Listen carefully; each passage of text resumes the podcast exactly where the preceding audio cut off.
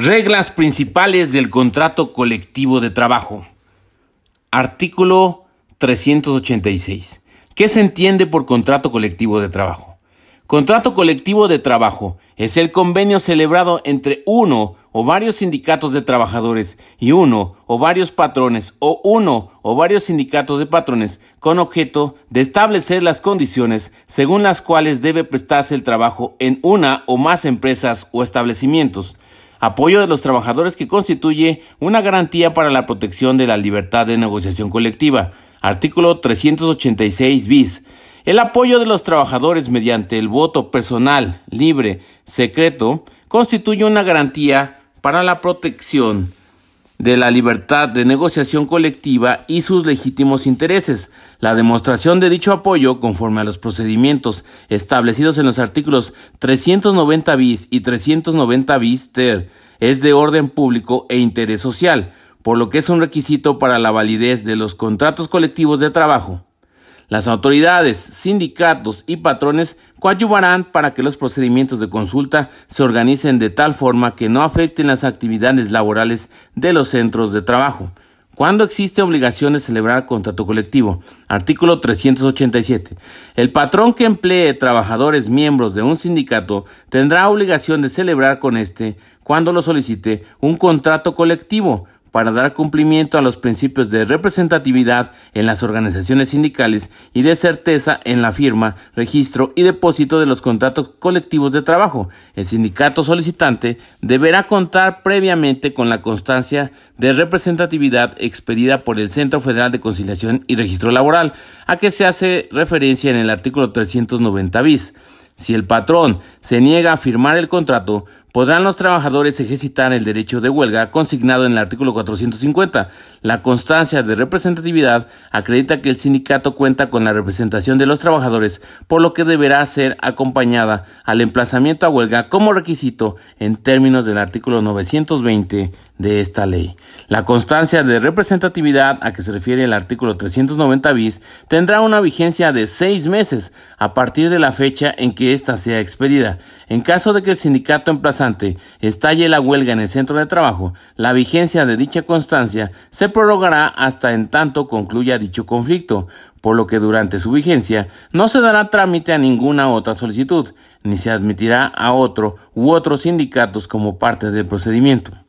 Normas a observar si dentro de la misma empresa existen varios sindicatos. Artículo 388. Si dentro de la misma empresa existen varios sindicatos, se observarán las normas siguientes. 1. Si concurren sindicatos de empresa o industriales o unos y otros, el contrato colectivo se celebrará con el que obtenga el mayor número de votos de los trabajadores dentro de la empresa. 2. Si concurren sindicatos gremiales, el contrato colectivo se celebrará con el conjunto de los sindicatos mayoritarios que representen a las profesiones, siempre que se pongan de acuerdo. En caso contrario, cada sindicato celebrará un contrato colectivo para su profesión. Y tres, si concurren sindicatos gremiales y de empresa o de industria, podrán los primeros celebrar un contrato colectivo para su profesión, siempre que el número de trabajadores a su favor sea mayor que el de los trabajadores de la misma profesión que voten por el sindicato de empresa o de industria.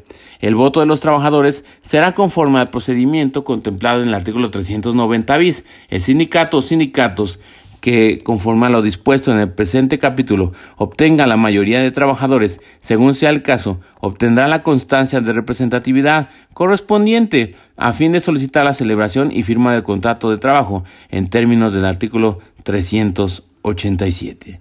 Artículo 388. Normas observar si dentro de la misma empresa existen varios sindicatos.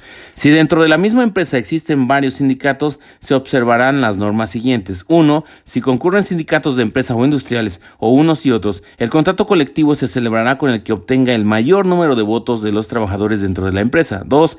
Si concurren sindicatos gremiales, el contrato colectivo se celebrará con el conjunto de los sindicatos mayoritarios que representen a las profesiones, siempre que se pongan de acuerdo. En caso contrario, contrario, cada sindicato celebrará un contrato colectivo para su profesión. Y tres, si concurren sindicatos gremiales y de empresa o de industria, podrán los primeros celebrar un contrato colectivo para su profesión, siempre que el número de trabajadores a su favor sea mayor que el de los trabajadores de la misma profesión que voten por el sindicato de empresa o de industria.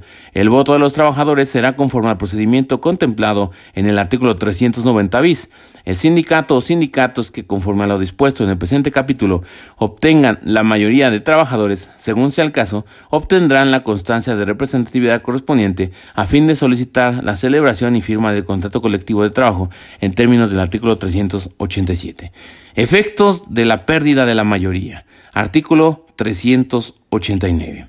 La pérdida de la mayoría a que se refiere el artículo anterior, declarada por los tribunales, después de consultar a los trabajadores mediante voto personal, libre, directo y secreto, produce la de la titularidad del contrato colectivo de trabajo.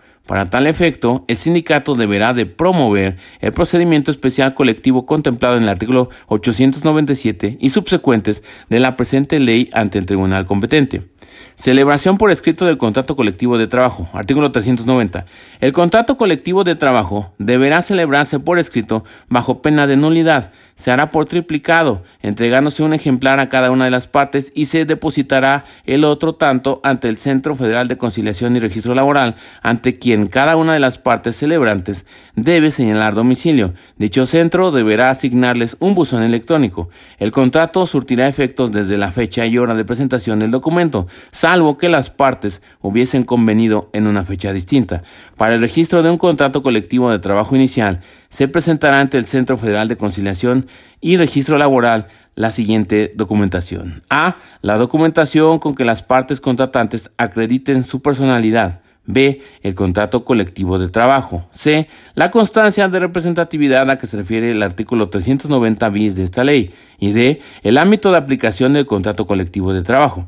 Una vez entregada la documentación anterior, el Centro Federal de Conciliación y Registro Liberal deberán resolver sobre el registro del contrato colectivo dentro de los 30 días siguientes. Dicha resolución será notificada a las partes. Y estos fueron entonces los principios de los contratos colectivos de trabajo. Arrivederci, Noel Morales, Nomo.